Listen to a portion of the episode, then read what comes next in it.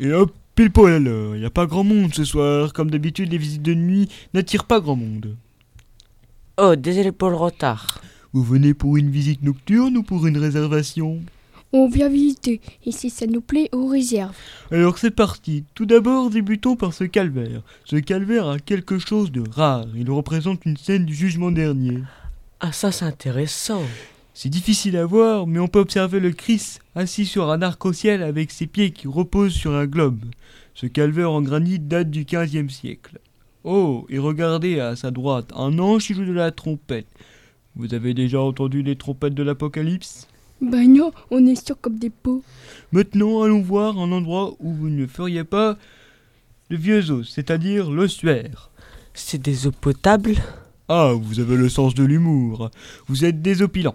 L'église Notre-Dame date du XIIIe siècle, mais l'ossuaire à gauche de l'entrée principale a été construit à la fin du XVIe siècle. Dans cet ossuaire, on entreposait les ossements que l'on déterrait du sous-sol de l'église. C'est quoi cette histoire Eh oui, il y avait des tombes à l'intérieur de l'église, et notamment la tombe de Jotane de Trézéguidi. À l'intérieur de l'église, vous pouvez apercevoir sa pierre tombale. Les bras m'en tombent. Et moi, cette histoire me laisse de marbre. J'espère que cette visite vous a plu. Si vous allez à l'intérieur de l'église, vous pourriez admirer un bas-relief représentant Notre-Dame des douleurs, ainsi qu'un tableau rendant hommage à Notre-Dame de la Bonne Mort. Et quand on parle de la Bonne Mort, vous restez ici ou je vous amène avec moi Euh, vous nous laissez un temps de réflexion Je vous laisse réfléchir. Pendant ce temps, je manœuvre ma charrette.